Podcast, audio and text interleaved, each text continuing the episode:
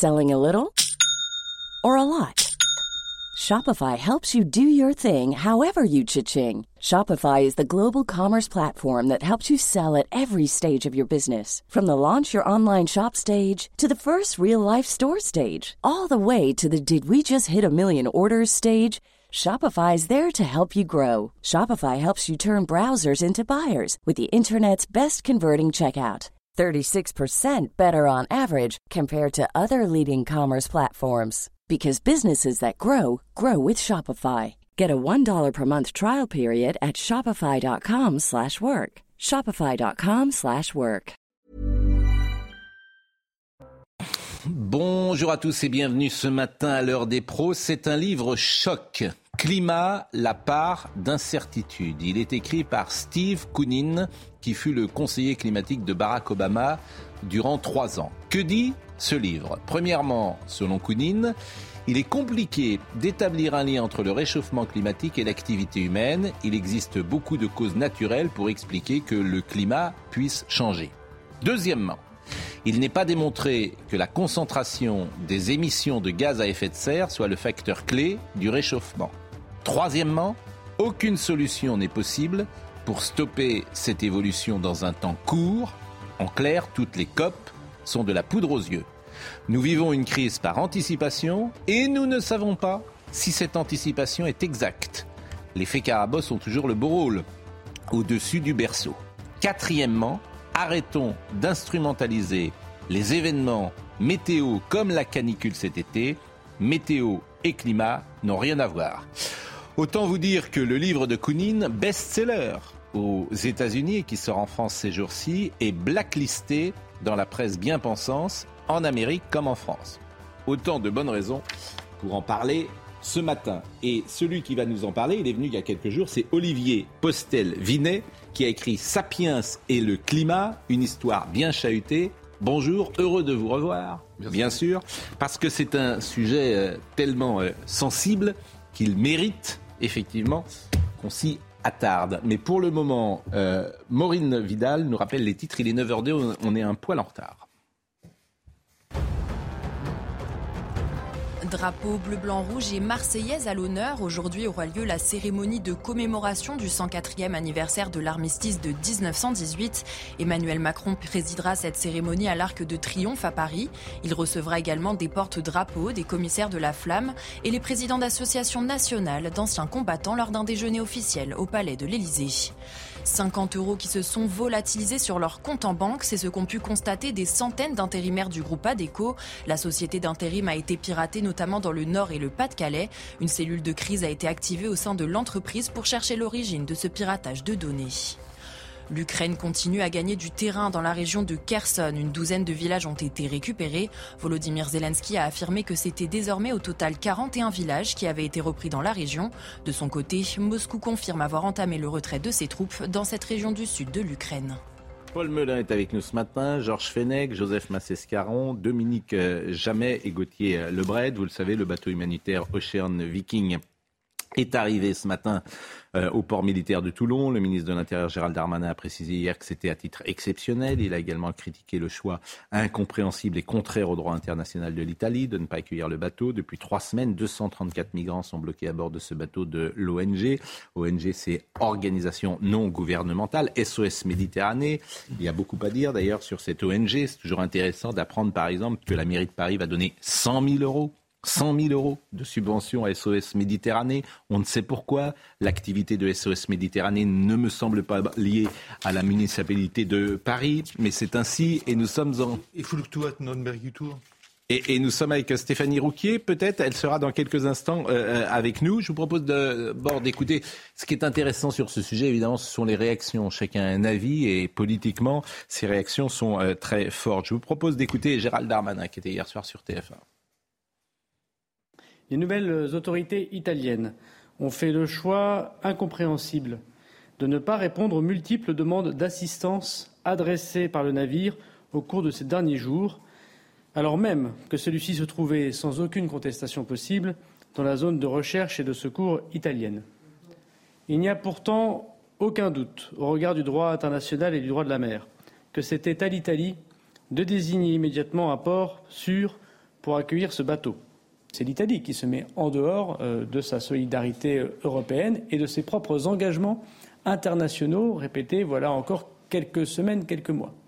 Euh, troisièmement, il est évident qu'il y aura des conséquences extrêmement fortes sur la relation bilatérale, mais aussi sur la relation entre l'Europe, en tout cas c'est ce que porte la France et ce que nous constatons des États avec lesquels nous avons des échanges, et le gouvernement italien qui ne peuvent pas se limiter qu'à la question migratoire. L'Europe, ce n'est pas à tiroir bateau a accosté il y a quelques minutes. Je vous propose de voir le sujet de Quentin Griebel. Peu après 8h15 ce matin, l'Ocean Viking fait son apparition dans le port de Toulon, escorté par les Zodiacs de la Marine nationale. Pour la première fois en France, 230 migrants, dont 57 enfants, vont débarquer.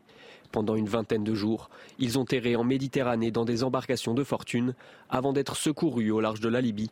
Ces rescapés vont désormais passer un examen médical puis un contrôle de sécurité Objectif, les identifier un à un. Enfin, dernière étape, un entretien pour établir s'ils sont éligibles ou non à une demande d'asile en France ou dans un autre pays européen. Une procédure qui se fera en vase clos dans le centre administratif de Toulon. Aucun migrant ne pourra sortir de cette zone d'attente.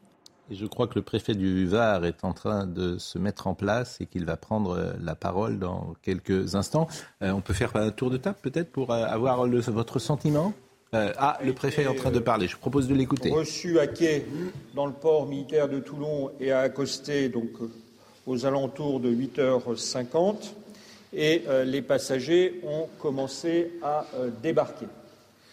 Pour organiser et assurer leur prise en charge, les services de l'État ont mobilisé des moyens importants, près de, de 600 personnes donc d'abord euh, au niveau des forces de l'ordre et de sécurité, avec euh, quatre unités de forces mobiles, c'est-à-dire à peu près 240 fonctionnaires pour euh, garder le site d'hébergement, 125 fonctionnaires de la police de l'air et des frontières, 38 douaniers, plus des effectifs de la direction départementale de la sécurité publique du groupement de gendarmerie départementale du Var et de la gendarmerie euh, maritime. Ont également été mobilisés à peu près 70 personnels du service départemental d'incendie et de secours euh, du Var et euh, plusieurs équipes du SAMU 83 pour la prise en charge sanitaire de ces passagers. Enfin, pour assurer l'ensemble des formalités, des fonctionnaires et des agents de, la préfecture, de la, direction départementale de l'emploi, travail et solidarités, de l'agence régionale de santé, sans parler des personnels de l'OFPRA et de l'OFI, ont également été euh, mobilisés. Tout comme deux associations, l'association départementale de protection civile qui assurera l'intendance euh, du euh, site d'hébergement, mais également la Croix-Rouge française qui, elle, aura en charge le soutien euh, humanitaire du site, sans parler de la mobilisation de collectivités, puisqu'il y a des mineurs non accompagnés qui relèvent du euh, département, et euh, des services de la justice, puisque le procureur de la République près le tribunal judiciaire de Toulon était à nos côtés il y a un instant sur le port. Voilà, vous avez compris effectivement euh, le euh, discours officiel euh, du préfet. tour de table peut-être pour, sauf si vous voulez donner une information. Oui, alors il faut dire que Emmanuel Macron a changé de discours par rapport à l'Aquarius, mais que jamais le bateau de migrants de l'Aquarius ne s'était approché aussi près de nos côtes comme l'Ocean Viking. Il faut dire aussi que Giorgia Meloni a quand même accepté d'accueillir trois bateaux. Elle avait d'ailleurs euh, au départ accepté seulement les enfants, les femmes et les personnes malades. Elle a finalement accepté de débarquer l'entièreté euh, des trois autres bateaux. Effectivement, elle a refusé l'Ocean Viking. Elle semble avoir gagné donc son bras de fer avec la France, mais il y aura des sanctions contre l'Italie, puisque vous savez, on devait accueillir 3000 migrants qui se trouvent actuellement en Italie qu'on n'accueillera pas. Et puis il y avoir aussi des sanctions européennes, notamment des sanctions financières tour de table pour avoir votre sentiment euh, sur cette opération euh, avec ses conséquences sans doute. Paul Melun. Je crois que la France était euh, acculée. Si vous voulez, du moment que le navire d'SOS Méditerranée, et c'est là qu'on voit que SOS Méditerranée joue un jeu dangereux, arrive sur les côtes françaises, dans les zones maritimes françaises, eh bien, c'est avec la connaissance, le fait de savoir que nous, Français, par notre humanité, par notre générosité, nous allons devoir sauver ces gens. Et qu'il serait impensable politiquement pour le chef de l'État de dire, eh bien non, on laisse ces personnes-là et puis on ne fait rien. Donc il savait pertinemment que nous allions être obligés de les recueillir. On est obligé de rien du tout, mais on le fait. On le fait, mais si vous voulez secourir les gens, c'est une chose. Les accueillir après et les répartir, c'en est non, une mais autre. vous pouviez les secourir euh, sans euh, qu'ils euh, entrent sur le territoire national, j'imagine. Absolument. Moi, je pense que oui. Il aurait dû être peut-être qu'on aurait pu convenir d'une situation dans laquelle le bateau aurait accosté, on aurait recueilli ces gens pour les soigner, puis après ils repartent. Joseph Massescaron, et après nous partons euh, à- pour Toulon. Oui, parce qu'on parle autant à travers du droit de la mer. Le droit de la mer, c'est secourir les personnes qui sont euh, en effet en danger, en danger de mort. C'est un droit qui est un droit intangible. Maintenant, ces personnes étaient déjà secourues puisqu'elles étaient sur un bateau de secours. Je dis ça parce que, à entendre, euh, il y, y a presque un doute. Ça, c'est le premier point. Le deuxième point, c'est comment les a-t-on a-t-on laissé ce bateau par rapport à l'Aquarius approcher si près des côtes françaises? Puisque ça, ça, pour moi, c'est une deuxi- deuxième interrogation. Troisième interrogation, on me dit qu'il y a 40 enfants. Ces 40 enfants, comment sont-ils comment sont-ils là? 37. Comment sont-ils là? Pardon 57 non, non, il y a 40 enfants. Pardon. Et- mais comment sont-ils parvenus à, à bord? C'est-à-dire, on ne va pas dire que tous leurs parents on se sont retrouvés euh, noyés, etc. Donc, il y, a, il y a vraiment un certain nombre de choses qui sont incompréhensibles. Comment ça se fait qu'on n'a pas pris les renseignements avant de se décharger, tout simplement sur l'Italie? Alors, euh, très, très justement, euh, il était rappelé donc l'affaire euh, d'Aquarius en 2018 où Emmanuel Macron avait dit il est impossible de euh, maintenant il faut, faut être ferme, aucun bateau ne va bien, bien évidemment 57 enfants. 57 pardon, 57 enfants. autant pour moi. pardon. Non, je- Donc, au- donc euh, Terminé. Joseph. Et alors, juste, je voudrais rappeler euh, la, réaction du Premier ministre de l'Australie, pardonnez-moi, parce que l'Australie a euh, une politique évidemment drastique. Et plusieurs fois, l'Australie est mis en disant mais attendez s'il arrivait des personnes et la réponse du premier ministre de l'Italie pardonnez-moi je cite il est essentiel de l'Australie de l'Australie il est essentiel que les gens se rendent compte que les succès obtenus avec leur immigration donc zéro personne ne, débarque sur les côtes australiennes australiennes pardon que les succès obtenus de haute lutte ces dernières années pourraient être mis à terre par un seul geste de compassion On a, un précédent de, de- de crise migratoire comme ça, c'est récent, 2015, 2016, avec le flux migratoire en venant de Syrie. Qu'est-ce qu'on a fait? On a créé un hotspot sur l'île de Lesbos. J'ai eu l'occasion d'aller voir comment ça se passait avec la commission d'enquête à l'époque, Oui. où là, effectivement, étaient pris en charge tous ces réfugiés et ensuite orientés, soit effectivement droit d'asile, soit ils rentraient chez eux. Comment se fait-il qu'aujourd'hui, on ne soit pas en capacité de créer ce même genre de structure une sorte de hotspot, mais qui devrait, à mon sens, être sur le continent africain et non pas en Europe?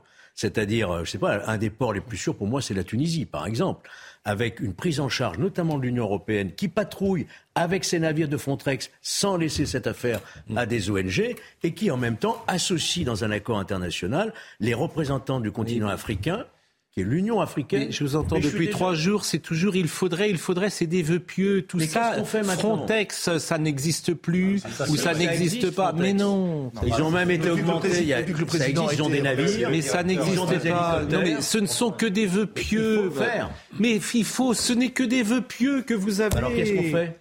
Eh bien, puisque ces vœux pieux euh, ne fonctionnent pas, on peut effectivement imaginer autre chose, bien sûr. Vos solutions, c'est des vœux pieux. Faudrait que Frontex, tout le monde se fiche de Frontex, ça sert à rien. C'est des gardes-côtes, gardes-frontières, ils Il y n'ont a aucun 700 pouvoir. millions d'euros qui sont au budget de Frontex. Oui, vous avez mais- 10 000 hommes, vous avez 17 navires, je vous connais- avez deux mais- hélicoptères et on laisse ça à des Mais, des mais la preuve, la preuve. Ça veut dire qu'il n'y a pas de volonté politique. Il y a un problème idéologique. Bon, ça, ça- ça n'est- ça Dominique Jamais. Ça n'est pas simple. Oui, rien n'est simple. que- Enfin, pour les Italiens, ça l'était, manifestement. Eux, ça ils ont, c'était très simple pour eux. Attendez, euh, vous me permettez Oui, je vous en prie. Ça n'est pas simple. Et qu'est-ce que vous voulez que je vous dise? Est-ce que vous voulez que je prenne le rôle très flatteur et très beau d'Antigone?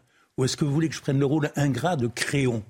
Si on prend le rôle d'Antigone, à ce moment-là, c'est simple. Il y a des gens qui sont dans la détresse. Il faut les accueillir, les aider, les sauver, les envelopper de couverture et les admettre sur le territoire national avec l'appel d'air que cela comporte.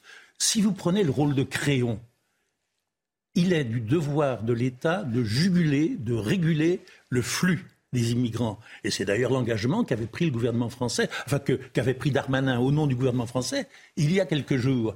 Alors si vous voulez, si on est, tout dépend du rôle. Et ce qui est troublant dans cette affaire, entre autres choses, c'est que le gouvernement à contre-emploi feint d'être Antigone. Monsieur Darmanin a des larmes dans les yeux. Monsieur Darmanin a un cœur gros comme ça. Monsieur Darmanin, il n'est pas italien. Monsieur Darmanin, il est humain. Il accueille les gens dès qu'ils viennent, etc. Mais c'est pas le même Darmanin qui, il a huit jours, disait à la demande générale et en accord avec la majorité des Français et exerçant des responsabilités gouvernementales, naturellement, je vais mettre un terme à ce flux débordant d'immigrés que notre pays ne veut plus et ne peut plus absorber. J'ai découvert, moi, une phrase que je ne connaissais pas de Max Weber qu'on m'a envoyée. Max Weber distinguait dans les motifs des actions humaines l'éthique de conviction, activée par les passions, quel qu'en soit le prix, et l'éthique de responsabilité, avant tout soucieuse des conséquences. Voilà, après chacun choisit, si j'ose dire, son camp, et c'est très intéressant.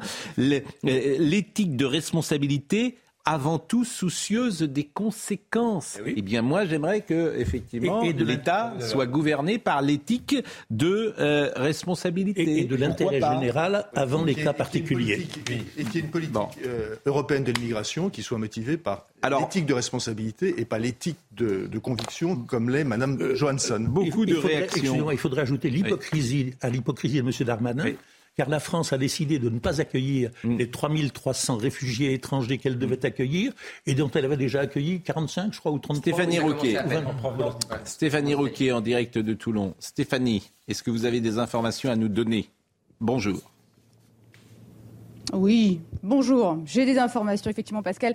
Euh, vous le savez, l'Ocean Viking est rentré doucement dans la baie de Toulon, dans la rade de Toulon. On l'a suivi en direct et euh, il était escorté par plusieurs bateaux militaires. Là, on l'a vu se glisser au fond de la base militaire, se glisser entre deux bateaux militaires. Et puis, il est arrivé à quai très précisément à 8h50. Et là, eh c'est tout un process qui s'est mis en place. Ces 230 personnes ont été accueillies dans une zone d'attente. C'est une zone internationale où là, eh bien, ils vont premièrement passer tous des examens médicaux. Ensuite, eh il va y avoir un examen sécuritaire où l'identité de chaque personne va être relevée. Et puis, il va y avoir un entretien individuel pour voir si chacun est éligible ou non à la demande d'asile. Et à ce moment-là, eh ceux qui le peuvent et ceux qui le souhaitent vont pouvoir faire une demande de séjour ou une demande d'asile. Mais vous savez que tout est très bien organisé à l'intérieur. Les militaires se préparent depuis hier midi lorsqu'ils ont eu l'annonce par le ministre de l'Intérieur. Et c'est dans cette base navale, eh bien, c'est une petite ville.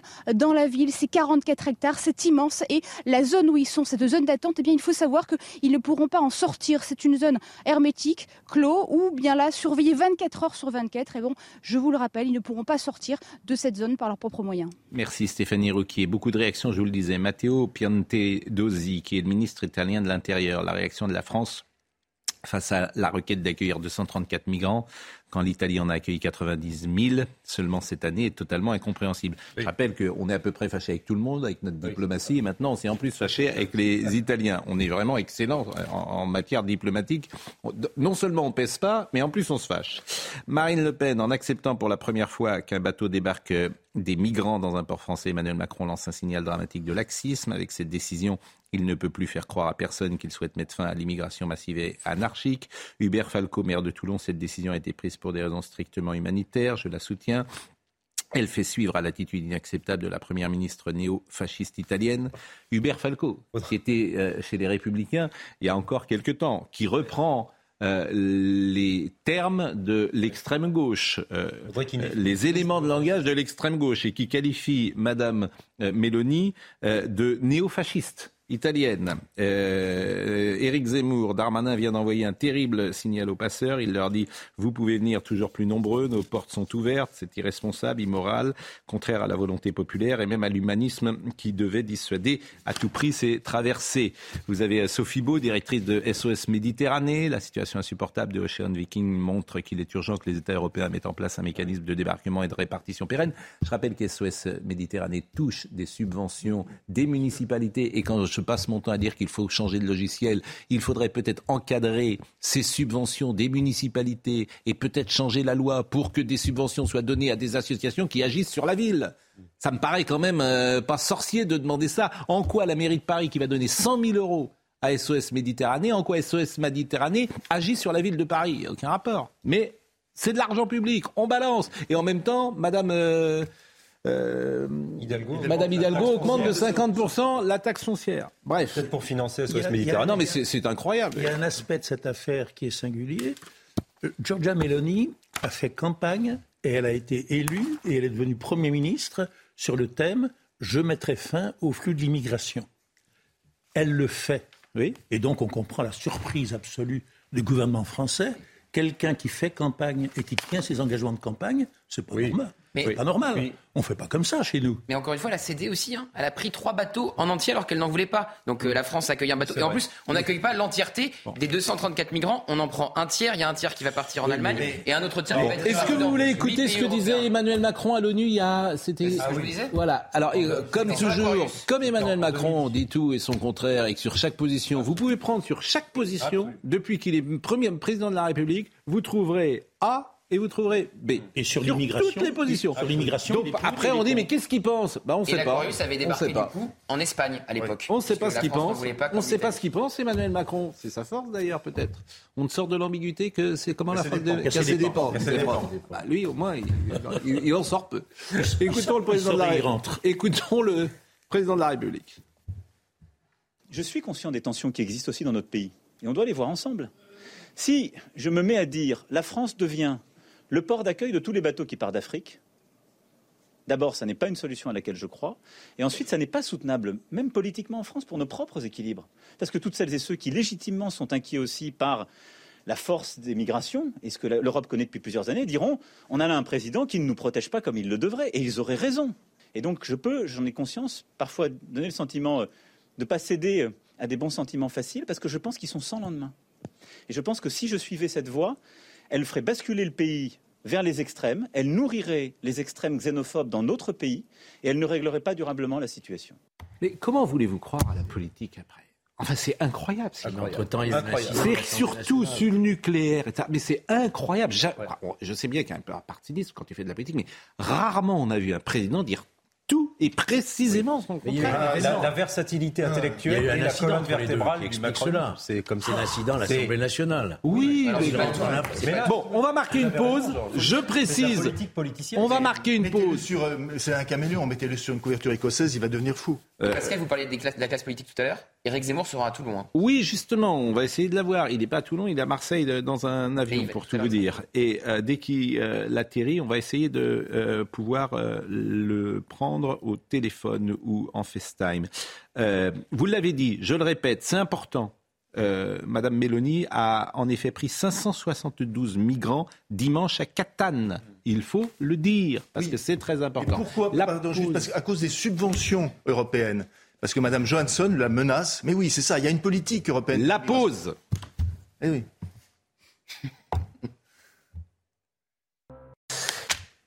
Nous sommes euh, toujours avec euh, Stéphanie Rouquier qui est en direct de Toulon et qui pourra intervenir évidemment quand elle euh, le souhaite et, nous allons euh, euh, évidemment continuer sur euh, ce dossier de l'Ocean Viking en disant quand même les choses très clairement aussi.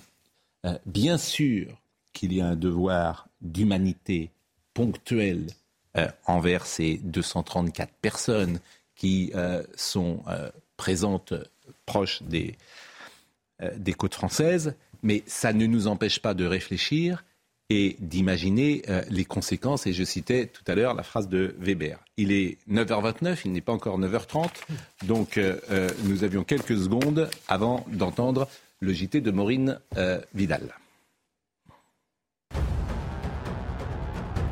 Le navire Océan Viking a accosté à Toulon ce matin à 8h50 après trois semaines d'errance dans la Méditerranée.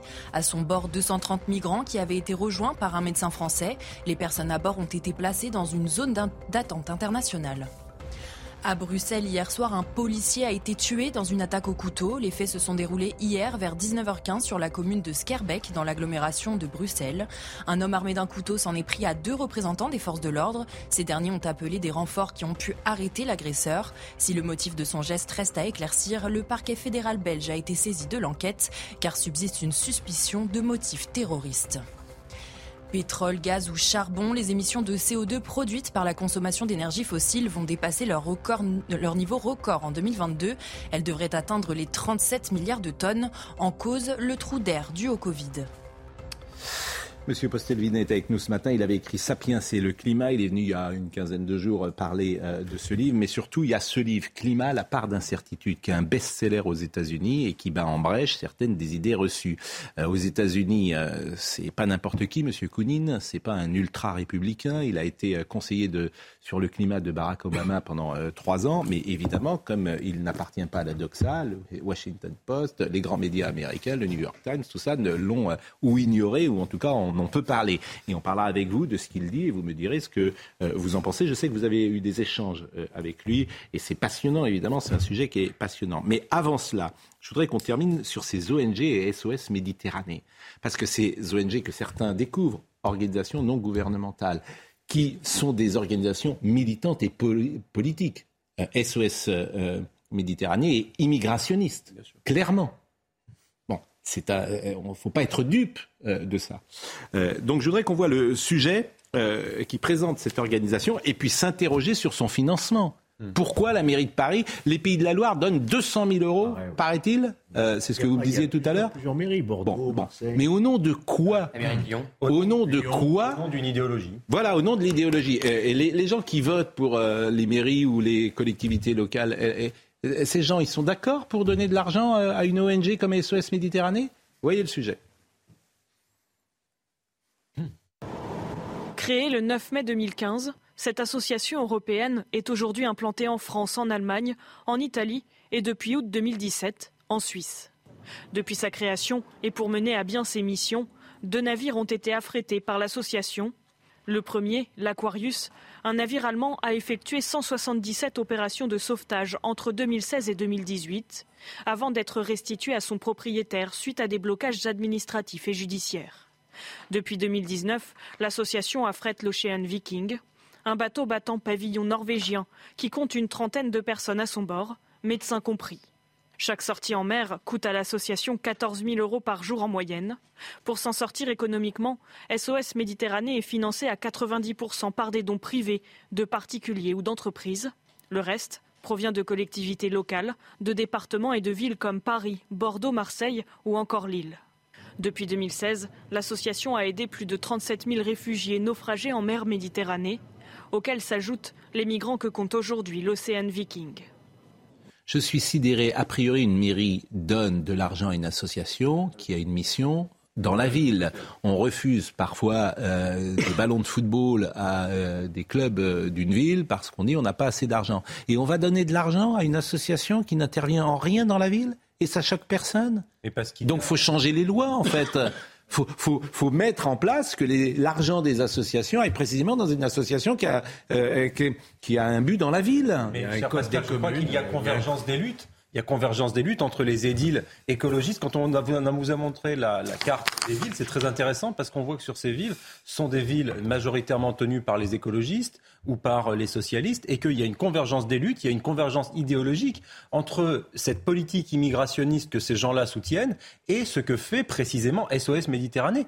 C'est pas étonnant. Dominique Jamais. Ces associations ont des méthodes et elles ont un but. Et la méthode, c'est celle qu'à gauche, on reproche généralement à la droite ou à l'extrême droite, de s'adresser à l'émotion, à la passion, à l'opinion. Ça marche évidemment et ça fait pression sur les municipalités, sur l'Assemblée, sur le gouvernement. Et puisque vous parliez des conséquences, il y aura évidemment des conséquences à ce qui est en train de se passer à Toulon, à cette affaire. C'est-à-dire qu'une fois de plus, c'est un fantastique appel d'air aux euh, gens qui veulent venir en Europe clandestinement, illégalement, ils vont comprendre une fois de plus qu'il suffit d'un peu de buzz, d'un peu de toy-boy autour de cela, et ça marche, le gouvernement est enfoncé, les lois rigoureuses qu'il s'apprête à prendre, euh, il y déroge avant même qu'elles soient votées. Vous vous rendez compte que M. Darmanin, encore lui, c'est pas que j'ai quelque chose contre lui, c'est comme ministre de l'Intérieur, il va présenter dans quelques jours la loi qui désormais instaure un régime extrêmement rigoureux, extrêmement sévère, extrêmement fermé contre l'afflux d'immigrants. On va parler du climat, mais euh, vous savez que j'aime donner tous les avis sur ce plateau et je salue euh, un, camarade ou un ami, je ne sais comment dire, qui nous écoute, je ne vais pas citer son nom, mais qui s'adresse directement à vous, euh, chers amis du plateau, et qui dit Salut les déclinistes, je suis fier d'habiter un pays qui, pour des raisons élémentaires d'humanité et provisoirement, il l'a écrit en gras, porte secours à 246 personnes. Ça ne vous empêchera pas d'avaler votre blanquette de veau et de vous affaler dans vos canapés. Et de vous affaler dans vos canapés. Il ajoute, vous êtes pitoyable. voilà ce qu'il vous dit. mais je ne citerai pas son nom, bien sûr. mais qu'il reste anonyme. Oui. Mais euh, il y, a un mot qu'il emploie à tort. On, a pris, on appelle et on a pris l'habitude d'appeler déclinistes les gens qui constatent un déclin. Or, loin d'être déclinistes, ce sont eux justement mm. qui s'élèvent contre ce déclin. Moi, je suis anti-décliniste. J'aimerais ne pas avoir parlé de déclin, de déclin, de la santé, de l'éducation, de la. Et moi, je réponds à, cet ami fidèle qui nous regarde régulièrement qu'effectivement, il n'y a pas d'ambiguïté sur euh, le devoir d'humanité euh, que chacun doit avoir. Mais je rapporte cette phrase que j'ai beaucoup vraiment qui m'a beaucoup touché, de Max Weber. Euh, je le répète, l'éthique de conviction activée par les passions, quel qu'en soit le prix, l'éthique de responsabilité soucieuse des conséquences. Hum. Et c'est cela qui euh, permet une, euh, la nuance. Bon, monsieur Postelvinet, vous êtes venu l'autre jour. Alors ça, vraiment, ce livre, qui sera évoqué nulle part, bien évidemment, sur France Inter, il y a une charte pour ne pas parler du climat sur France Inter. Donc, en tout cas, pour parler du climat, avec euh, ce qu'on doit dire sur le climat. Bon, Monsieur Kounin, je le répète, euh, d'abord sa personnalité, conseiller climatique de Barack Obama pendant trois ans. Oui, mais surtout à l'origine, c'est un physicien de haut niveau. Oui. C'est un scientifique, c'est un vrai, c'est un vrai scientifique. Lui, c'est pas, euh, c'est pas un amateur. Et, et donc, c'est en scientifique que il a, à son grand étonnement, dit-il, constaté qu'il euh, y avait quand même pas mal d'incohérences dans les rapports du GIEC. Donc il a creusé, il a creusé, il en a sorti ce livre qui en anglais porte un titre un peu différent, c'est Unsettled. Unsettled, c'est donc il prend le contre-pied de la phrase euh, classique selon laquelle euh, the science is settled, c'est-à-dire la science est bien établie. Eh ben non, la science n'est pas établie, dit-il. Il y a un point d'interrogation, cela dit, donc c'est deux fois interrogatif, mais son livre, lui, est très, très, très catégorique en fait. Euh, je l'avais interviewé dans, dans ma revue, donc il y a quelques, il y a au moins un, un titre français euh, qui, euh, qui en a parlé en, janvier 2022. Je l'avais interviewé longuement et il s'est exprimé de façon très claire. Et j'avais titré, j'avais titré de façon assez prudente. j'avais titré, attendez, je regarde le, et, je rappelle que vous-même, hein, vous êtes euh, rédacteur en chef du magazine scientifique La Recherche, vous êtes fondateur euh, et directeur de Books et membre du comité scientifique de l'histoire. Donc vous êtes vous-même un scientifique, c'est important euh, de le dire. Je ne suis pas vraiment un scientifique, je suis un journaliste scientifique. Hmm. Alors j'avais titré Les rapports du GIEC masquent, les données. Ce, qui, ce, qui est déjà, ce qui est déjà relativement fort. Alors, et j'avais hésité, et je n'ai pas fait, titré il n'y a pas de crise climatique, parce que c'est ce qu'il dit en fait, il n'y a pas de crise climatique. Oui.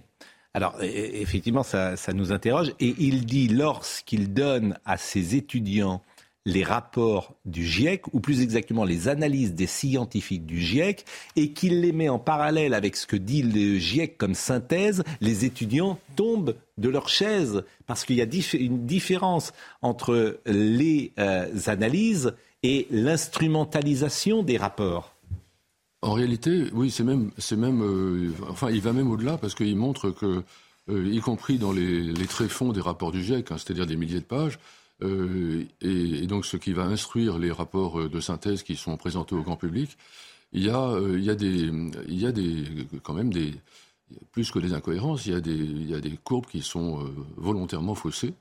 Euh, et, qui, euh, et, qui, et, qui, montre que et, qui, pour des raisons idéologiques sans pour, doute pour des raisons oui pour des raisons de militantisme en fait c'est ça parce que l'un des problèmes l'un des, problèmes du GIEC c'est que euh, beaucoup de climatologues pas tous mais beaucoup de climatologues en fait vont passer leur militantisme avant leur esprit scientifique avant l'esprit scientifique c'est l'un des problèmes qu'il évoque. Ce que vous nous dites est absolument terrifiant. Alors, il dit trois, quatre choses. Je le disais tout à l'heure. D'abord, il dit nous vivons une crise par anticipation. Ça, c'est très important parce qu'au fond, euh, il n'y a pas forcément aujourd'hui euh, de conséquences. Hein. Météo et climat, c'est pas la même chose quand c'est instrumentalisé. Ceux qui viennent nous dire les tornades, la canicule de l'été, les inondations, c'est ce qu'il dit. Hein. C'est pas, je le reprends pas moi, mais ça n'a rien à voir avec un changement climatique. C'est ce qu'il dit. Alors, il, dit ça, en fait, euh, c'est toujours, toujours la réalité est toujours un peu plus complexe, bien sûr. on pourrait concevoir qu'une sécheresse, par exemple la sécheresse qui a eu lieu l'été dernier en France, reflète un changement climatique. Maintenant, ce qu'on lit dans les journaux, euh, c'est euh, ben, il n'y a pas eu de sécheresse euh, aussi forte depuis 70 ans. Ah bon, mais qu'est-ce qui s'est passé il y a 70 ans? Ben, Il y a 70 ans, il y a une sécheresse plus forte. Et en fait, quand on va regarder, quand on va regarder plus loin, on s'aperçoit que la plus grande sécheresse que la France ait connue au cours des 150 dernières années, elle a, lieu, elle a eu lieu en 1921. Donc ça, c'est le, c'est le, ce que l'historien français et philosophe François Hartog appelle le présentisme, c'est-à-dire le fait qu'on est qu'on est sur le guidon mm. de, de l'actualité. Et donc, et effectivement, on privilégie les événements météorologiques qu'on rattache de façon abusive au changement climatique sans euh, se rendre compte qu'il n'y a pas forcément un lien. Mais Alors, une succession d'événements météorologiques, enfin, depuis les années 1970, la courbe de, du réchauffement euh, s'enlève, si vous voulez, un peu comme une exponentielle, de façon tout à fait euh, haute. Donc, que répondez-vous à ça? Pour vous, c'est qu'une succession météorologique je sais pas, j'ai présenté un, deux graphes, je ne sais pas si on. Je ne sais pas si Marine Lançon a réussi à, parce que comme vous êtes arrivé euh, quelques minutes avant le début de l'émission, vous nous avez effectivement apporté un, un graphe. Est-ce que Marine, nous l'avons ce, ce graphe Bon, euh, ah, voilà ce graphe, mais là je comprends rien. Si vous arrivez, et voilà, il est à l'antenne. Si vous arrivez à me le, voilà. à me le. En fait, il y en a deux. Euh, il, faudrait peut-être montrer l'autre euh, d'abord. Ah bah l'autre il marchait pas, me dit Marine. Bon, d'accord. Bon, c'est pas grave. Celui-là c'est quoi? C'est plus ou moins le même graphe. En fait, si vous oubliez ce qui est, ce qui est écrit, vous, vous constatez une, une, courbe qui descend et puis, et puis qui remonte et qui, qui ensuite redescend et remonte. Ça représente en réalité l'évolution des, du, rythme d'élévation du niveau de la mer au cours du XXe siècle. Ça mm. répond à ce que vous disiez à l'instant. Et on voit, et ça c'est un, une courbe que Conine a reconstruite, on voit que il y a, on a constaté euh, une baisse euh, du niveau de d'une baisse du niveau de la mer, euh, du rythme d'élévation du niveau de la mer dans les années 20 à 30, qui a correspondu à un réchauffement très significatif de la planète. Ensuite, une euh, une, hausse. En fait, il, faut que je sois, faut que je sois très simple. Bon, il y a eu une période de réchauffement très significatif dans les années 20-30 qui fait que, par exemple, toute une série de records de chaleur n'ont pas été, euh, pas été restent, restent aujourd'hui, que ce soit aux États-Unis ou en France. Cette, cette, ce réchauffement n'est pas qui est, très, très significatif au point que le niveau, le niveau de la mer a sensiblement augmenté, comme on le voit c'est la, partie centrale du, graphe. Mais c'est en gras le niveau de la mer ou c'est en, Alors ça, pardon. il est en gras le niveau de la mer ou il est Le euh, niveau de la, ça c'est le, c'est le. Parce qu'il y a deux courbes là. Ça c'est le, c'est l'augmentation, c'est, l'évolution du rythme d'évolution hmm. du niveau de la mer. C'est pas le niveau de la mer. gras, c'est la moyenne. C'est le rythme. C'est, l'évolution hmm. du rythme. Hmm. Et donc et et on ne peut pas imputer cette hausse des températures. J'entends. Euh, à l'activité humaine. À, l'activité humaine, puisque Alors, les deux ou trois choses. Donc, nous vivons une crise par anticipation, mais nous ne savons pas si cette anticipation est exacte. Ça, c'est euh, un fait. La chose qui me paraît importante, c'est il est compliqué d'établir un lien entre le réchauffement climatique et l'activité humaine. Il y a beaucoup de causes naturelles qui pourraient expliquer, par exemple, que le climat change. ça, c'est quand même essentiel. Et, justement, le graphe que vous avez vu, qui est un peu, un peu complexe, oui. Euh, reflète aussi, de manière homothétique, l'évolution euh, d'une oscillation océanique qui s'appelle mm.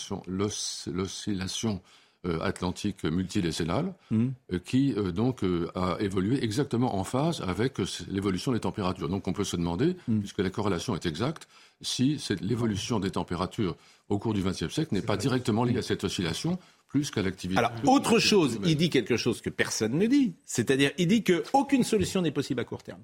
En fait, tu ne peux pas changer, quoi qu'il arrive. Et il prend l'exemple euh, de la pandémie du Covid-19, où le monde s'est arrêté et la baisse de CO2 a été minime, alors que là, il n'y avait plus d'industrie, il n'y avait plus d'avions, il n'y avait plus rien, etc.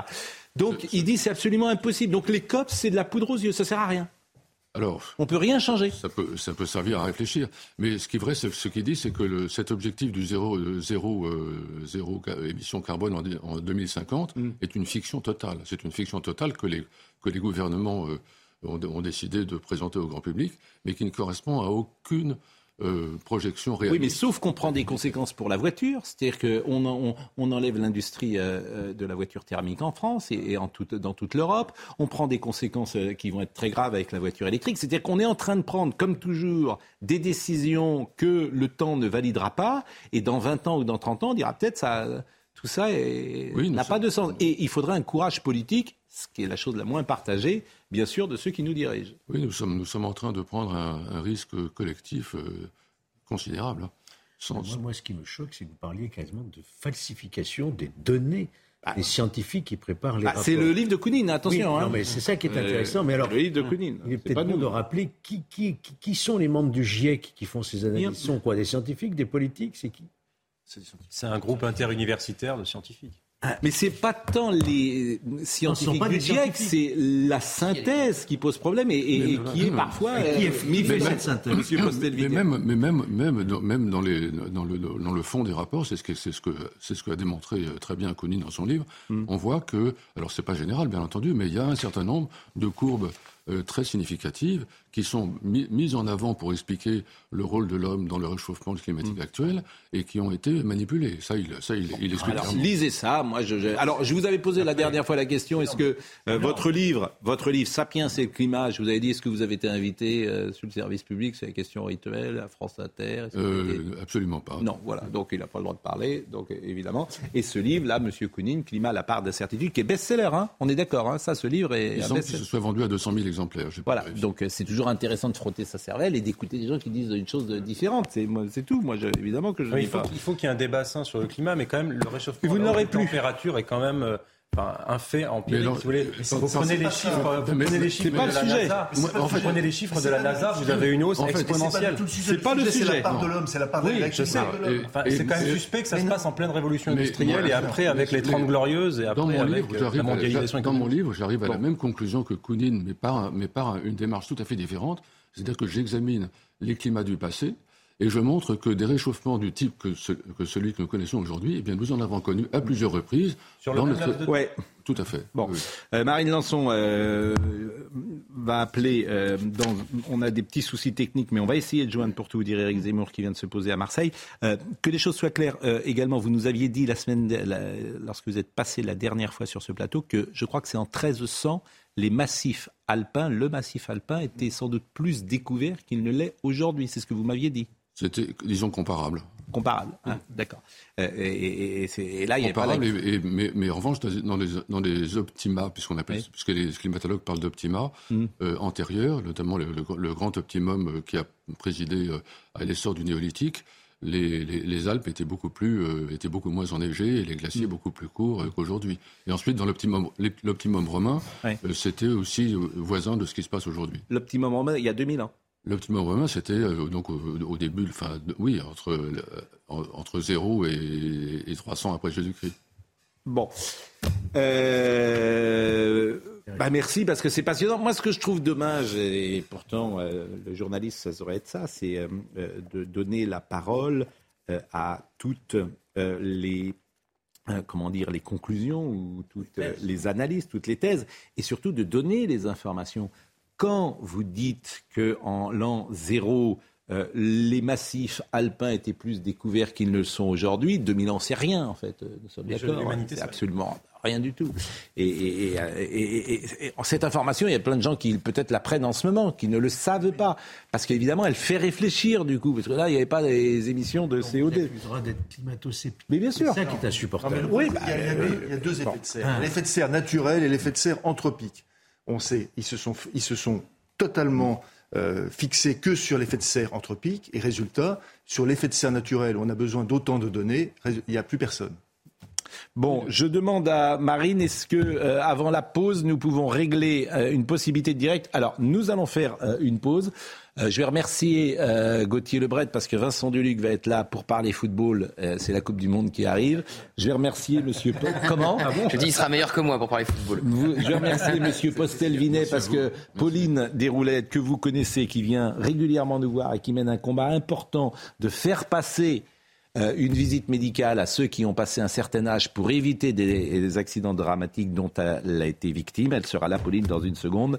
Et euh, nous, on va essayer de joindre euh, Éric Zemmour, pour tout vous dire, pour qu'il nous donne son sentiment sur ce bateau qui est arrivé ce matin dans le port de Toulon. À tout de suite. C'est rare, mais nous sommes un peu en avance ce matin. Il est 9h56. On salue Pauline Desroulettes. Ça me fait plaisir, Pauline, de vous voir et euh, de vous entendre régulièrement. Ça va? Ça va et vous? Vous allez bien? Je vous, ai, je vous ai vu euh, sur France 2 euh, dimanche soir chez Laurent Delahousse. Il y a eu un grand reportage qui vous était consacré, qui rapportait votre combat et qui montrait également le couple que vous formez avec Tiffaine et l'enfant que vous avez eu ensemble.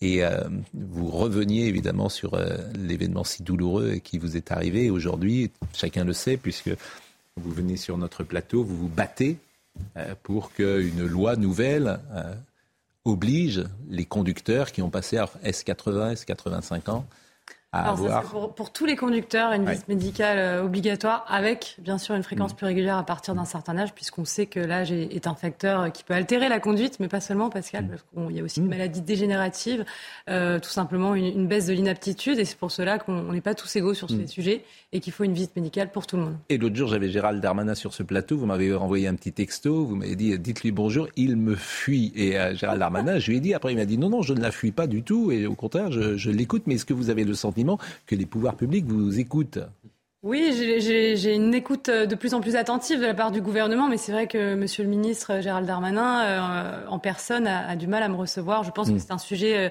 qui, touche un électorat compliqué ou sensible, évidemment, ou touche à la voiture, et il faut peut-être un peu plus de, courage politique, mais je ne désespère pas et d'enfoncer les portes et de continuer le combat. Bon, c'est vrai que passé un certain âge, on pourrait imaginer, on n'a pas le droit de conduire avant 18 ans, on pourrait imaginer de ne plus avoir le droit de conduire, passer euh, le, grand âge, le grand âge, c'est pas 80 ans. Le grand âge, c'est pas non plus 85 ans. Mais quand on arrive à 90 ans, euh, la question peut légitimement se poser quand même. Est-ce que quelqu'un de 90 ans euh, doit avoir la possibilité de conduire? Votre conducteur qui a causé l'accident, avec quel âge? Oui, il avait plus de 90 ans, mais, mais vous savez, moi je maintiens encore une fois qu'on n'est vraiment pas tous égaux. Il y a des gens de 80 ans qui sont en pleine forme, beaucoup mm. plus que quelqu'un qui a 50 ans, qui a Parkinson. Et, et là-dessus, encore une fois, c'est pour ça qu'il faut une visite médicale pour tout le monde. Euh, je, je, ne veux pas rentrer dans une stigmatisation des seniors euh, qui, voilà, moi j'ai des grands-parents et, mm. et j'ai vécu aussi ce, ce, moment où on doit prendre les clés, qui est difficile pour les familles, on en parle souvent. Euh, ça ne devrait pas être leur rôle et c'est pour ça que l'État doit agir. Bon, euh, il y aura le journal dans une seconde. Euh, lorsque euh, je faisais du football, jadis dans une autre vie, et qu'il venait nous voir dans des émissions que nous animions, je pense à Oh, on fait le match, je disais à Vincent Duluc, que vous connaissez, qui est journaliste à l'équipe, je disais c'est le meilleur d'entre nous. Bonjour Pascal. Bonjour Vincent Duluc. vous avez écrit un, livre formidable, mais je pense, Vincent, dictionnaire amoureux de la Coupe du Monde, parce que vous partez, vous partez quand d'ailleurs pour le Mercredi mercredi. Bah, on est heureux de vous avoir euh, encore ici en France quelques jours.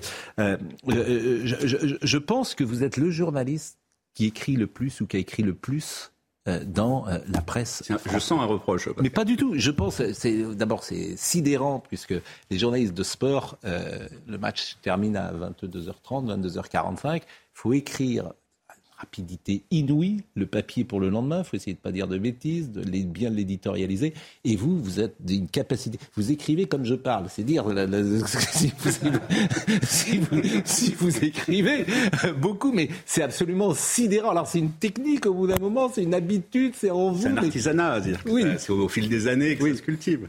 Bon, avec une qualité évidemment d'écriture, puisque euh, vous faites partie euh, de ceux qu'on aime lire et qui donnent du plaisir au lecteur, ce qui n'est pas si fréquent de tout le monde. C'est gentil. Parce que... Parfois, c'est hein, bon. Euh, alors, on va en parler dans une seconde de ce dictionnaire amoureux de la Coupe du Monde, mais il est 10 heures pile et c'est Maureen Vidal qui nous rappelle les titres. En ce jour de commémoration de l'armistice de 1918, un sondage Backbone Odoxa pour le Figaro révèle que les Français sont attachés à leur armée. 76% se disent patriotes, 86% des Français ont une bonne opinion des militaires et 65% considèrent que la France est une grande puissance militaire. Des mesures anti-Covid plus souples en Chine pour les voyageurs qui arrivent dans le pays, la réduction de 10 à 8 jours de quarantaine à l'arrivée. Les étrangers ne fourniront dorénavant qu'un seul test PCR en arrivant à l'aéroport. Autre nouveauté, les acteurs importants du monde économique et les délégations sportives seront exemptés de quarantaine s'ils restent dans une bulle sanitaire durant leur séjour. La Chine est le seul pays au monde qui applique toujours une stratégie zéro Covid. Fin de la route du Rhum pour Armel Lecléa qui a vu ses espoirs de victoire s'envoler constatant que la dérive de son voilier était cassée. Contraint de rentrer à Lorient, le skipper a dû abandonner la course moins de 24 heures après le départ. En parallèle, Charles Caudrelier, actuel leader et grand favori de la course, a vu sa pénalité de 4 heures levée. Il aurait franchi la ligne de départ trop tôt, ce qu'il contestait. Alors, je regardais évidemment les entrées de votre livre, comme dans tout dictionnaire euh, amoureux. Euh, j'avais un regret, c'est qu'il n'y avait pas d'entrée sur Henri Michel. Mon cœur a saigné de, Nantais. Mais plus étonnamment, il n'y a pas d'entrée sur le président Le Gret, Noël Le Gret? C'est vrai. Euh, alors, ça veut dire que le président, vous n'êtes pas amoureux de lui, le président de la fédération, ou qu'il n'a pas être euh, dans le dictionnaire Je pense que son problème, c'est plutôt qu'il est amoureux de tout le monde, mais ça, c'est une autre problématique. D'une manière générale, je pense que c'est pas pas un acteur historique de la Coupe du Monde, c'est un acteur voilà franco-français de la Coupe du Monde éventuellement, mais il a, il a, quand même pas marqué l'histoire. J'ai été un peu franco-français en faisant une entrée sur chacun des, joueurs champions du monde, oui. mais j'allais pas étendre ça non plus au président. Sinon, j'aurais tendu ça à un autre Nantais, ce bon président Simonet. Bien sûr, qu'on salue d'ailleurs peut-être, euh, qui, euh, qui, coule une retraite heureuse. Alors, bon, je vais commencer par Aimé Jacquet, on va commencer par les choses qui fâchent tout de suite, parce que... C'est une vieille histoire entre voilà, nous. Voilà, euh, Vincent a été journaliste à l'équipe, et on sait combien l'équipe... Bon, euh, moi j'ai été étonné sur ce que vous écrivez. Vous dites, sur lui, voilà un homme qui ne pardonne pas, qui traitera les journalistes de l'équipe en 2002 dans le monde de gens infects et lâches, parce qu'il avait été écrit qu'il n'était pas l'homme de la situation et qu'il était un brave type qui euh, émet des soupirs.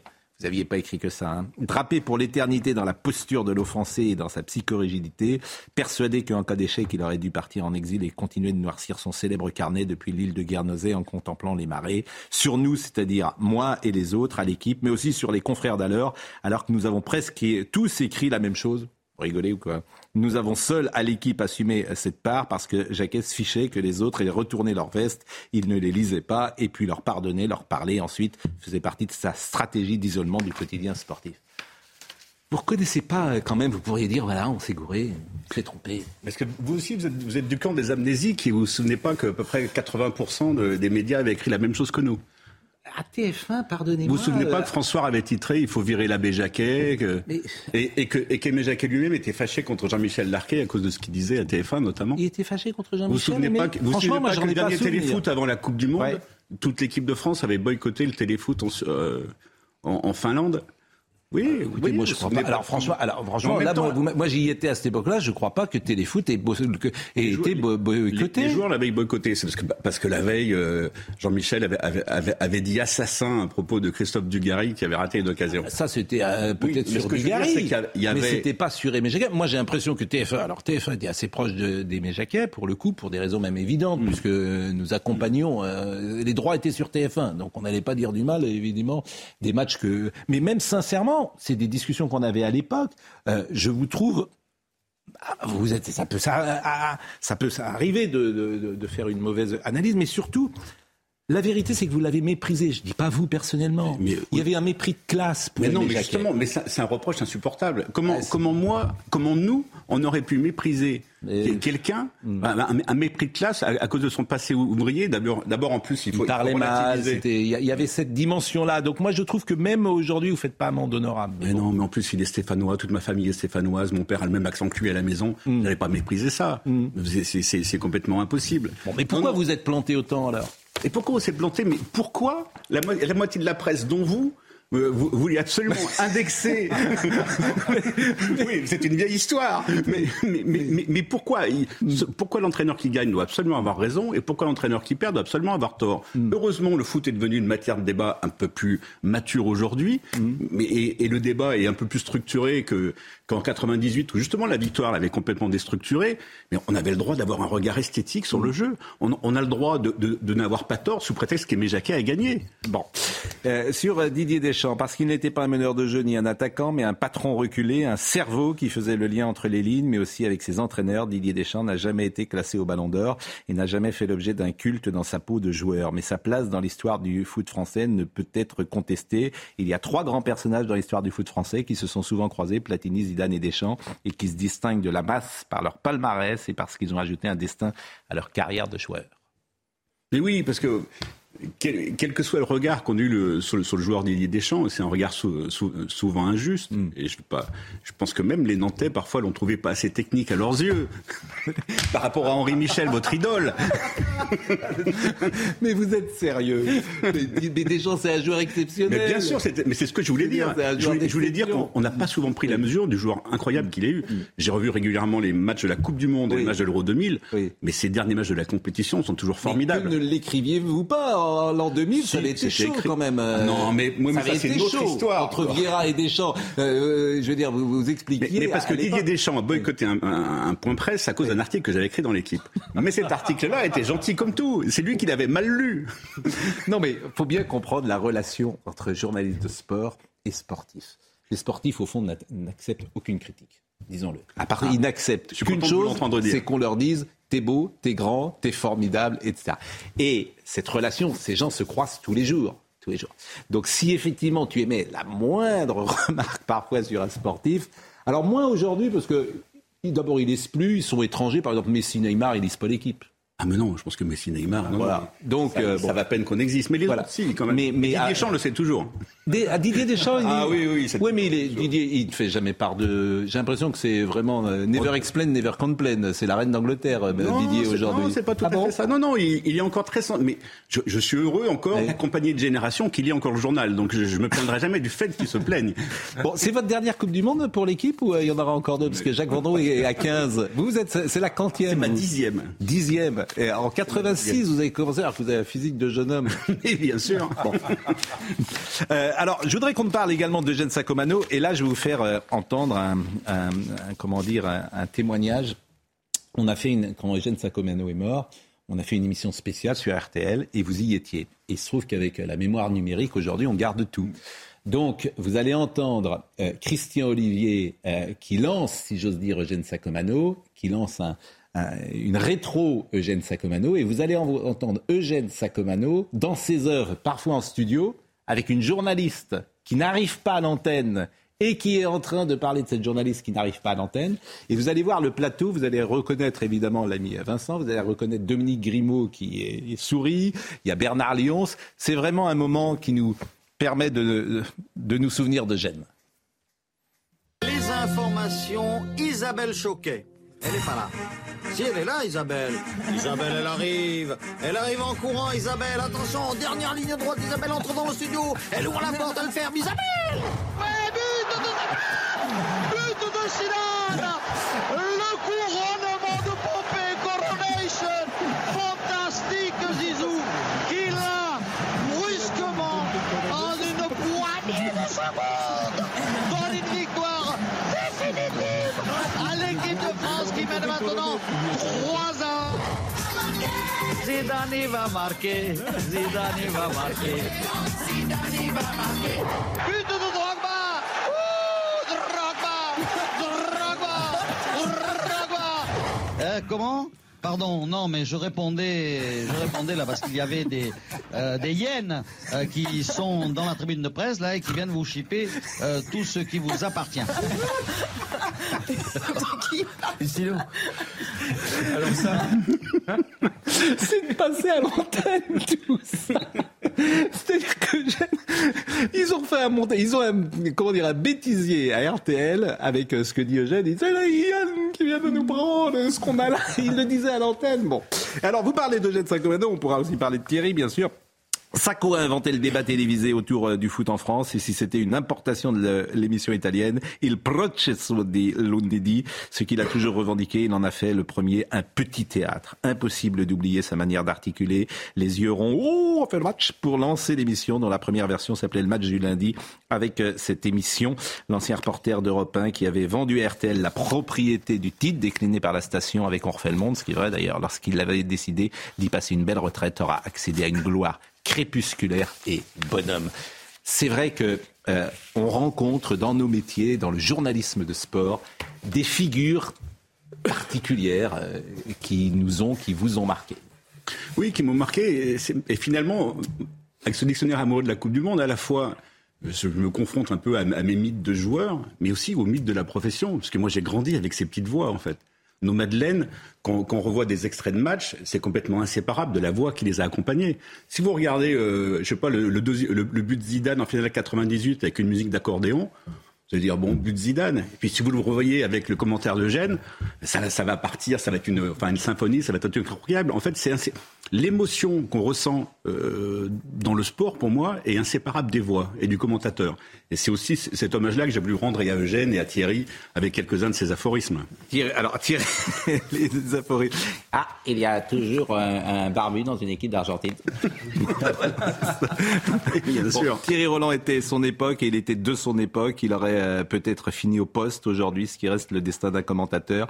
Mais la mémoire collective de la Coupe du Monde passe par la voix et pour nous, cela reste la sienne. Il suffit de le lire pour l'entendre. Alors ça, je n'ai vraiment pas peur de le dire, Monsieur Foot. Vous êtes un salaud. Oh, à côté, eh bien, il y a un bon Dieu, croyez-moi. Il y a vraiment un bon Dieu. Quel scandale cet arbitrage. C'est invraisemblable. Jamais vu un individu pareil. Il devrait être en prison, pas sur un terrain de football. Et vous citez effectivement cette euh, tirade qui est restée euh, célèbre. Et qui est restée célèbre, mais il nous manque, Thierry.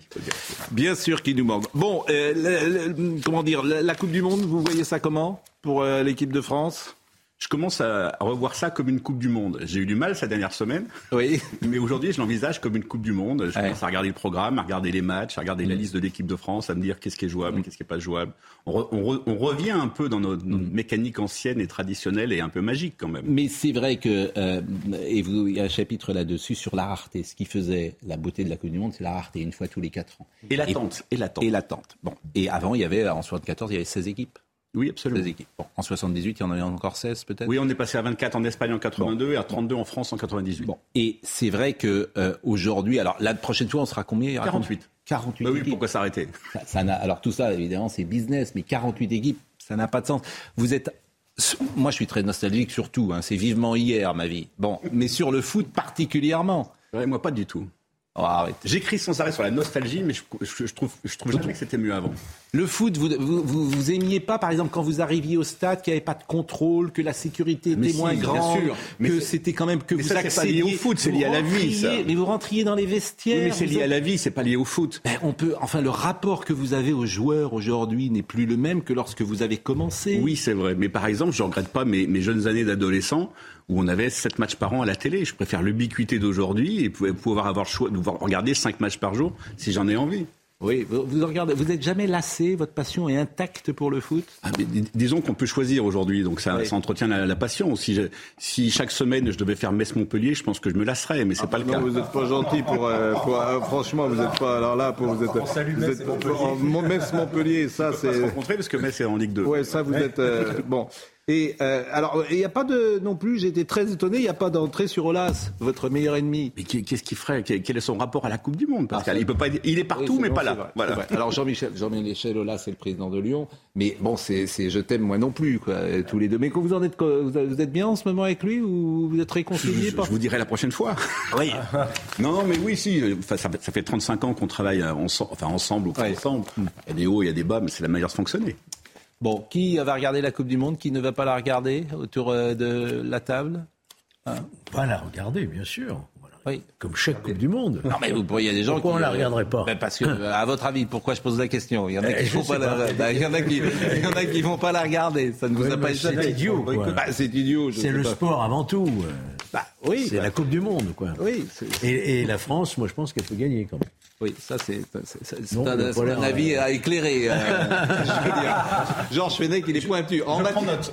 en matière France-Brésil, France-Brésil. En matière de, de, foot, il est, il est, il est, il est pointu. Non, mais vous êtes. Mais Dominique, on peut jamais... vous laisser entre spécialistes. Mais non, Dominique, jamais je vous imagine pas. Fond oui, euh, j'adore les émissions en langue étrangère.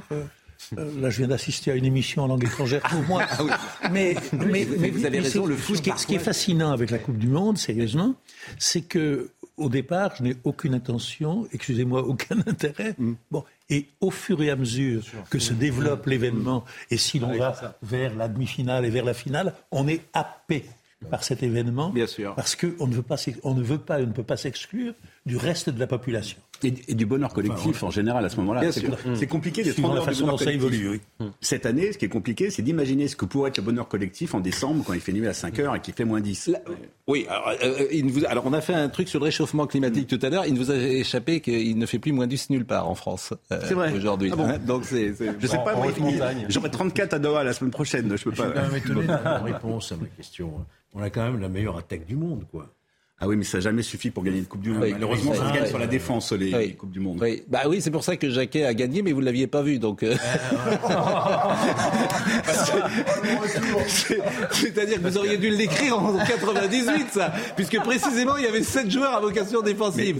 Et, et vous m'avez dit tout à l'heure qu'esthétiquement c'était pas terrible. Parce que vous continuez à penser que la victoire en 98, c'est le résultat d'une stratégie et maîtrisée Ah oui, pendant tout le tournoi. À tout le tournoi. Ouais, Ah, je euh, pense, oui. La lumière est devenue de Laurent Blanc en huitième de finale, Et deux buts Thuram en demi-finale. C'est pas Le les match dans le bénitier, c'est une stratégie. C'est la référence, c'est le plus grand match que j'ai vu de ma vie. C'est vrai. Un 0-0, c'est le plus grand match de votre vie. C'est- la synthèse Voilà. parfaite du football. C'est vrai. 0-0. C'est-à-dire que les attaques et les défenses. Je trouve que pour un Nantais, c'est blasphématoire de dire qu'un 0-0 est l'idéal du football. Éric Zemmour est avec nous.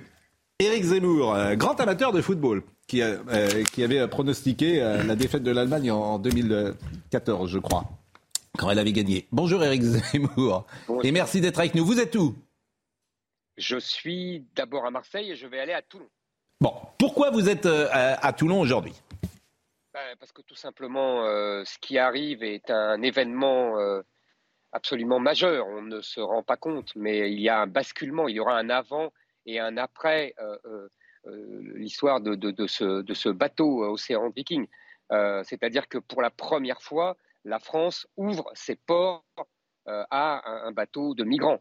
Je vous rappelle par exemple qu'il y a quatre ans, euh, pour le bateau Aquarius, Emmanuel Macron lui-même avait refusé d'ouvrir ses ports. Il avait dit d'ailleurs à l'époque avec une très belle formule, l'humanisme euh, n'est pas le bon sentiment. On pourrait aujourd'hui dire exactement la même chose. C'est une terrible nouvelle pour la France parce que ça veut dire, c'est un avertissement et c'est un signal à tous les passeurs, à tous les migrants que euh, la France est ouverte au moment même où l'Italie euh, ferme, elle, ses ports. Deuxièmement, c'est une terrible nouvelle pour les Français parce que les Français euh, sont contre l'immigration. Ils, ont bien compris qu'on était complètement débordé et, et envahi depuis longtemps. Et donc, si vous voulez, au-delà de ces migrants-là, jusqu'où on va? Si l'on croit Stephen Smith, le grand spécialiste de la démographie africaine, euh, il nous dit qu'il y a entre 2 et 3 milliards d'Africains qui veulent tous euh, venir en France ou en Europe. Donc, on va jusqu'où? On accueille les 2 milliards, les 3 milliards d'Africains? Euh, il, faut, poser cette question au gouvernement, à M. Darmanin, à M. Macron. Et enfin, troisièmement, c'est une terrible nouvelle même pour ces migrants, parce que, euh, vous savez, s'il y a des morts dans la Méditerranée, c'est parce que ces gens-là croient que la France et l'Europe sont des Eldorado. Et, ils, se, ils se jettent à l'eau, c'est le cas de le dire, et ils prennent tous les risques. C'est pour ça qu'il y a des morts. Regardez la stratégie d'il y a plusieurs années d'ailleurs de l'Australie. L'Australie a dit personne ne rentrera, il n'y a plus de bateaux qui se dirigent vers l'Australie, donc il n'y a plus de morts. Donc, il- donc, euh, la seule solution réellement humaniste, c'est justement de fermer ces ports et de dire plus personne ne rentrera, parce que comme ça, les migrants et les passeurs ne tenteront plus la traversée vers la France et vers l'Europe. Si vous aviez été président de la République, qu'est-ce que vous auriez fait? Quelle était la solution alternative pour euh, euh, quand même, euh, comment dire, prendre en compte la possible naufrage de, de ces gens ou le possible décès de ces gens? Est-ce que, selon vous, il y avait une possibilité alternative? Il y avait bien sûr une possibilité alternative. D'abord, ils pouvaient demander l'accostement à Tunis, à Malte. Si vous refusez, eh ben, vous revenez de là où vous venez. Vous savez, c'est pas compliqué. Euh, encore une fois, c'est une question de politique. Si on est ferme, si on dit personne n'arrivera, ils n'essayeront même pas de venir chez vous parce qu'ils savent qu'il n'y aura pas de solution. Et donc, dans ce cas-là, soit ils ne partiront pas, soit ils retourneront chez eux. Euh, vous savez, euh, euh, il n'y a pas 36 solutions. Ils arrivent parce qu'on les laisse arriver. On les laisse entrer, on leur donne des signaux pour leur dire oui, oui, venez, il n'y a aucun problème, vous serez finalement accueillis. On, parle du droit maritime, on parle d'obligation d'accueil, etc. Euh, voilà pourquoi ils viennent. Si on est ferme et qu'on dit d'avance il n'y aura rien, personne n'arrivera, je vous assure qu'ils ne traverseront plus la Méditerranée. Comment vous analysez alors la position du gouvernement, celle d'Emmanuel Macron, qui effectivement a fait évoluer euh, sa, position? On peut imaginer que le gouvernement se doute bien que c'est pas forcément euh, extrêmement populaire, que les Français effectivement ne sont pas forcément pour cette immigration massive, mais sans doute euh, M. Darmanin et M. Macron pensent-ils qu'ils sont dans un geste humanitaire et non pas dans un geste symbolique d'immigration? Moi, je pense que tout simplement, euh, M. Macron et M. Darmanin ont perdu leur bras de fer euh, face à Mme Mélanie. Euh, on a d'un côté une dame qui a été élue pour défendre son peuple contre l'invasion migratoire. On a de l'autre côté des gens qui ont été élus pour poursuivre l'invasion migratoire. vous savez, il y a des logiques politiques dans l'histoire. Et là, on voit que ces logiques politiques s'affirment avec, avec éclat. Euh, deuxièmement, vous savez, euh, euh, Emmanuel Macron est favorable à l'immigration. Il l'a toujours été. Il pense qu'il n'y a pas de culture française. Il pense que il l'immigration est une chance pour la France, selon la formule célébrissime. Il pense même, avec certains patrons, qu'il y a des métiers en tension et que donc M. Darmanin nous prépare une loi où il va régulariser encore des milliers de migrants, des milliers de droits d'asile. Il fait semblant de nous dire qu'il va renvoyer euh, les, les, irréguliers avec les fameuses OQTF qui ne sont jamais euh, exécutées. Mais ça ne changera rien en vérité. Rien ne changera. Vous verrez, on en reparlera dans six mois, on en reparlera dans un an. Il y a une politique volontaire, soit de faiblesse, soit d'acceptation de l'immigration comme inexorable et comme même comme rédemption.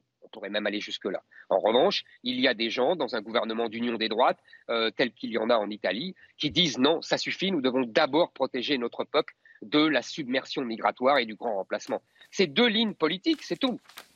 Éric Zemmour, une dernière chose sur euh, les ONG. Je disais tout à l'heure, par exemple, que j'ai appris que la mairie de Paris euh, donnait 100 000 euros à SOS Méditerranée, euh, que les villes de Nantes, de Bordeaux, de Lyon, toutes les villes écologistes ou de gauche donnent de l'argent à cette, des subventions à ces ONG. Est-ce qu'à votre avis, il faudrait tout simplement changer peut-être la loi pour que les subventions aillent à des associations qui ont un lien direct avec la ville, ce qu'on pourrait imaginer?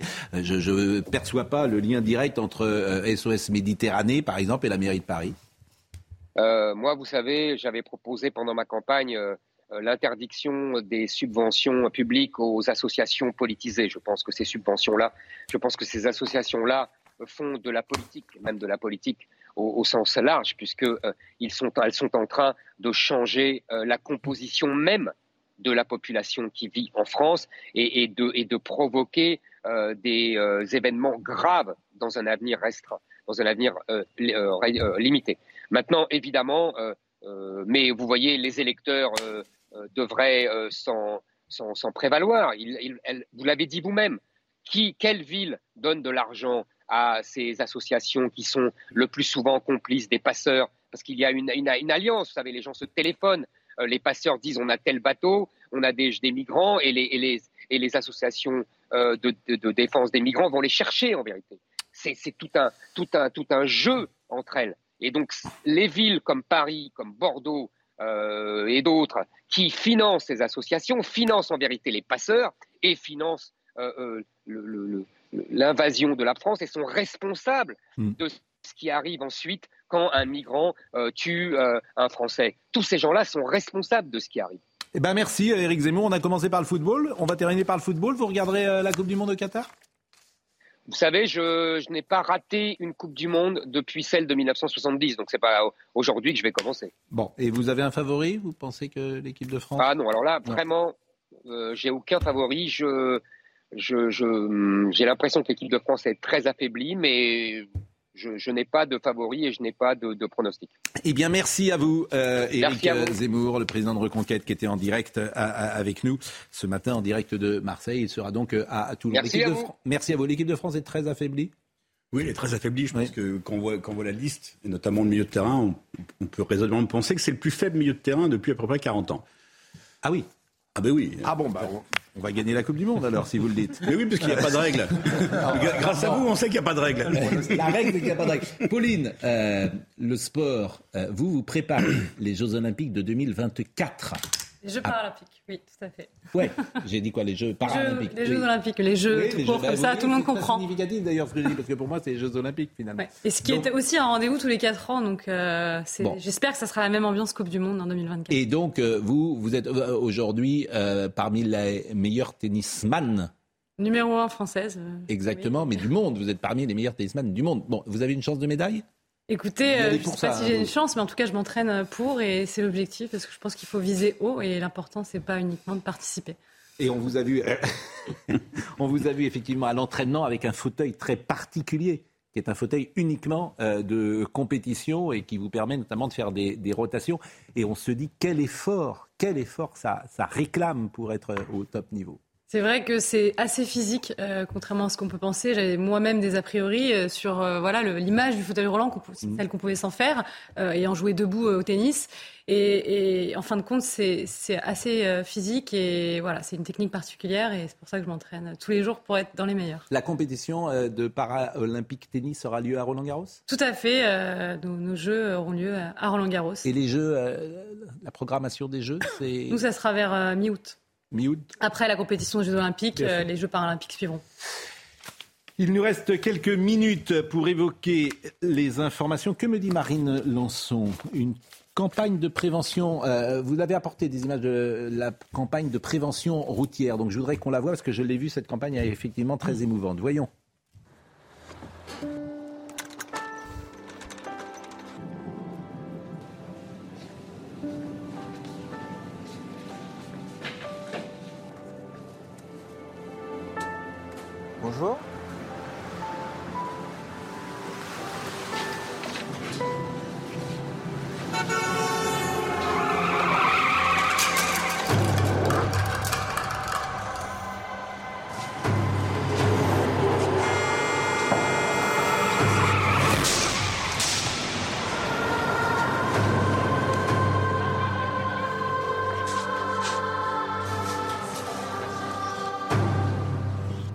Cet homme avait passé un test d'aptitude à la conduite, il n'aurait plus le permis.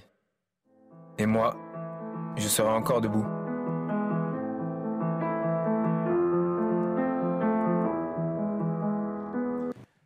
Il n'y a pas de statistiques. C'est euh, des chiffres qui ont été commandés par le ministère de l'Intérieur, euh, mais c'est généralement c'est difficile de, connaître la nature exacte des accidents euh, du fait du secret de l'expertise, de l'instruction. Euh, voilà, mais une simple campagne. En l'occurrence, là, il s'agit d'un monsieur âgé. Le premier clip que j'avais fait était plutôt avec un quinquagénaire, parce que je pense qu'il faut représenter toute la population et pour montrer la réalité avec euh, une vraie victime qui, qui, est incarnée par Yann ici. Voilà, le combat continue, Pascal. En tout cas, euh, à chaque fois que vous nous sollicitez, euh, on vous donne évidemment la parole parce que c'est un combat euh, légitime. Ce dimanche, Philippe Labro recevra François Bunel, dont le documentaire sur Jim Harrison, Seule la Terre est éternelle, vient de sortir en DVD. Il vient également de publier un livre sur le tournage de ce film chez Gallimard. Il rend hommage à cet immense écrivain américain que vous connaissez sans doute, Jim Harrison.